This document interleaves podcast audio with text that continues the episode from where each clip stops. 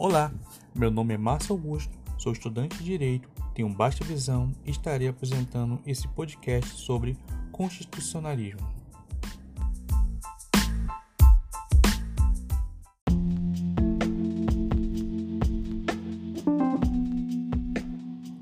Você deve estar se perguntando: o que é constitucionalismo?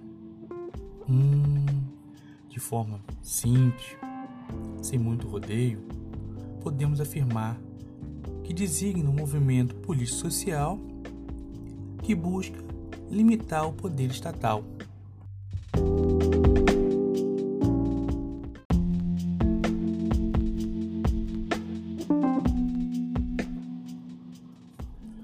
Segundo André Ramos Tavares, o termo constitucionalismo pode ser empregado em quatro diferentes sentidos. O primeiro sentido designa um movimento político-social que tem como finalidade limitar o poder estatal. No segundo sentido, o termo indica a imposição de que os Estados adotem cartas constitucionais escritas. Já o terceiro sentido, o constitucionalismo serve para apoiar a função e a posição das constituições nas diferentes sociedades. Para o quarto sentido, refere-se à evolução histórica constitucional de um determinado Estado.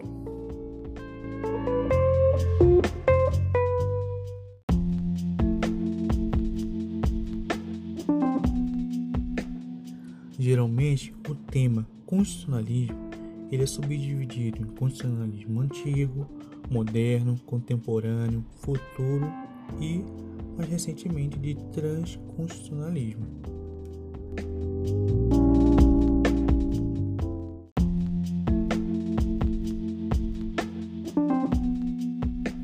O constitucionalismo antigo compreende o período entre a Antiguidade Clássica e o final do século XVIII. Neste, se destacam experiências constitucionais do Estado hebreu, por exemplo, das cidades-estado gregas, de Roma e da Inglaterra.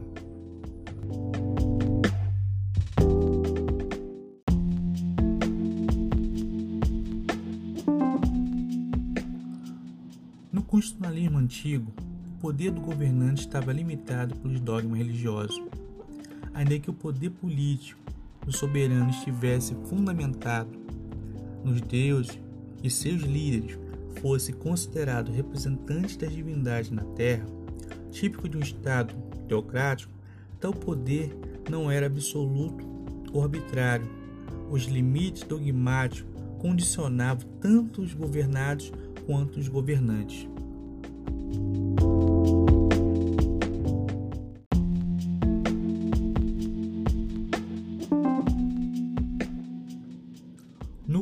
Constitucionalismo grego, a participação popular na condução do processo político, típica de uma democracia, limitava o poder do governante.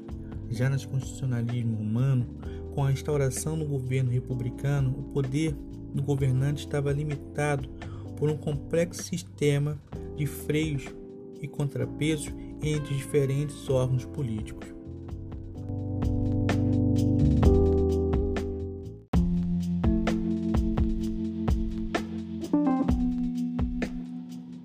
No constitucionalismo inglês, o poder do governante encontrava limite em documentos escritos. Documentos estes que não podem ser confundidos com constituições escritas. Para finalizar, no constitucionalismo antigo existe apenas constituições baseadas nos costumes e preceitos judiciais.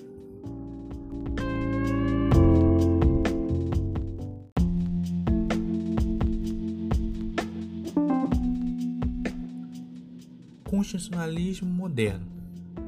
Abrange o período entre o final do século XVIII, com as revoluções liberais americanas e francesas, até o fim da Segunda Guerra Mundial em 1945.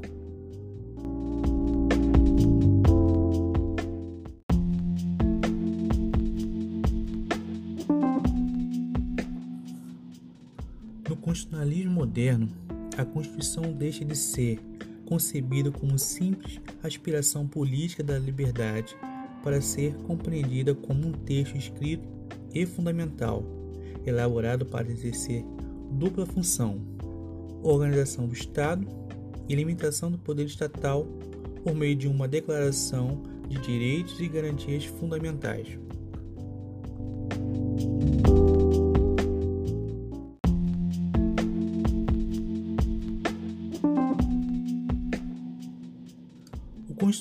Moderno pode ser dividido em duas etapas: constitucionalismo liberal ou clássico e constitucionalismo social.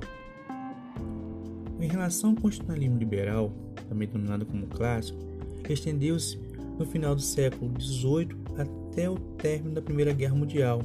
Nessa etapa, fala-se em duas experiências constitucionais relevantes, a norte-americana e francesa.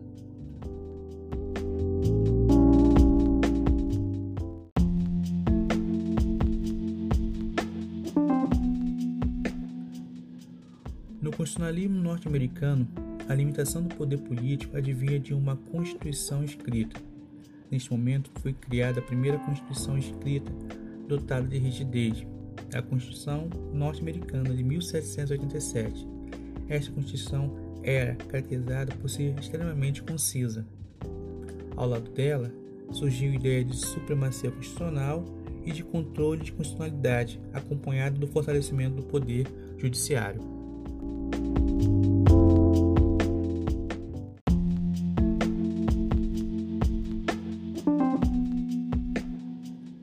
No constitucionalismo francês, a limitação do poder do soberano decorria também de uma Constituição escrita. Trata-se da segunda Constituição escrita, a Constituição Francesa de 1791. Diferentemente da Constituição norte-americana de 1787, esta Constituição francesa era prolixa ou analítica.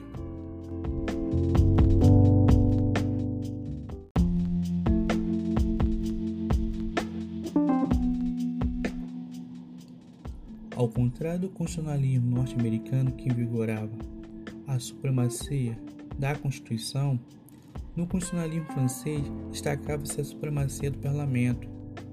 E nesse sentido, começaram a observar certas mudanças, entre elas a separação entre os poderes estatais, ainda sem a rigidez adotada pelos Estados Unidos, distinção entre o poder constituinte originário e o poder constituinte, constituinte derivado e a ideia de soberania nacional.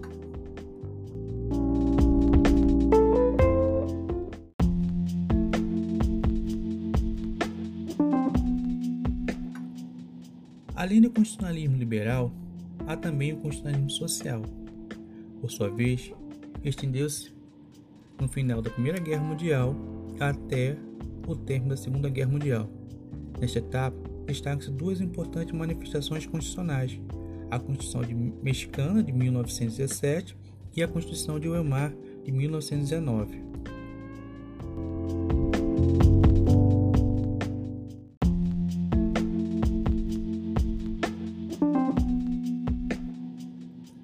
Tais constituições têm como característica comum a consagração em seus textos de direitos fundamentais de segunda geração ou dimensão, chamados direitos de igualdade. Não a igualdade formal perante a lei, mas a igualdade de caráter material, substancial. Esse direito corresponde aos direitos sociais, econômicos e culturais.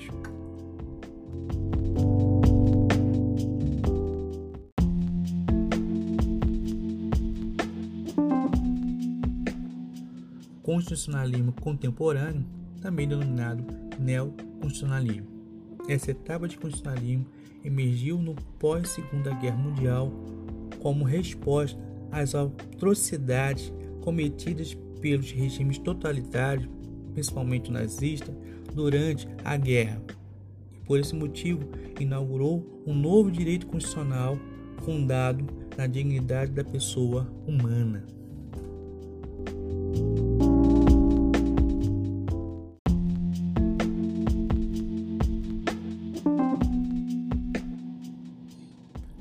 Objetivando proteger e promover a dignidade da pessoa humana, as constituições elaboradas nas últimas décadas preocuparam-se em consagrar em seus textos outras categorias de direitos fundamentais.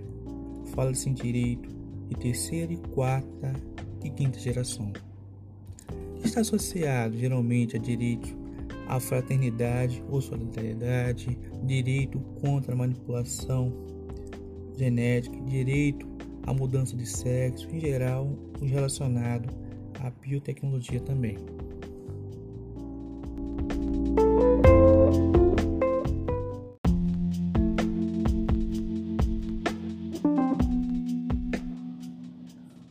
No constitucionalismo do futuro consiste numa perspectiva de direito constitucional a ser implementada após o neoconstitucionalismo. Prega a consolidação dos direitos humanos em terceira dimensão, fazendo prevalecer a noção de fraternidade e solidariedade. Trata-se da Constituição de porvir, calcada na esperança nos dias melhores. Para alguns autores, a estrutura se baseia em sete ideias principais: verdade, solidariedade, consenso, continuidade, participação, integração e universalidade.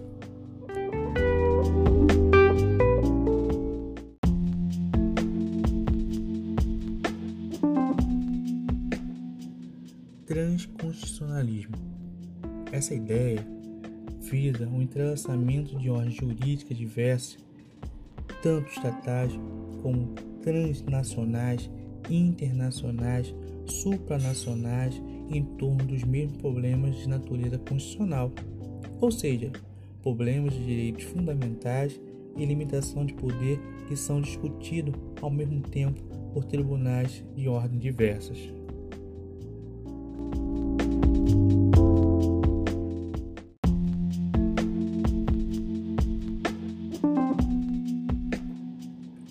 conceito está relacionado à existência de problemas jurídicos constitucionais que perpassam as distintas ordens jurídicas, sendo comuns a todas elas, como por exemplo os problemas associados aos direitos humanos.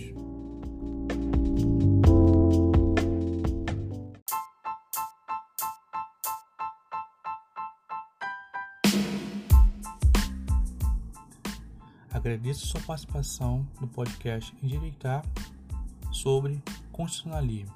Um forte abraço, até o nosso próximo encontro.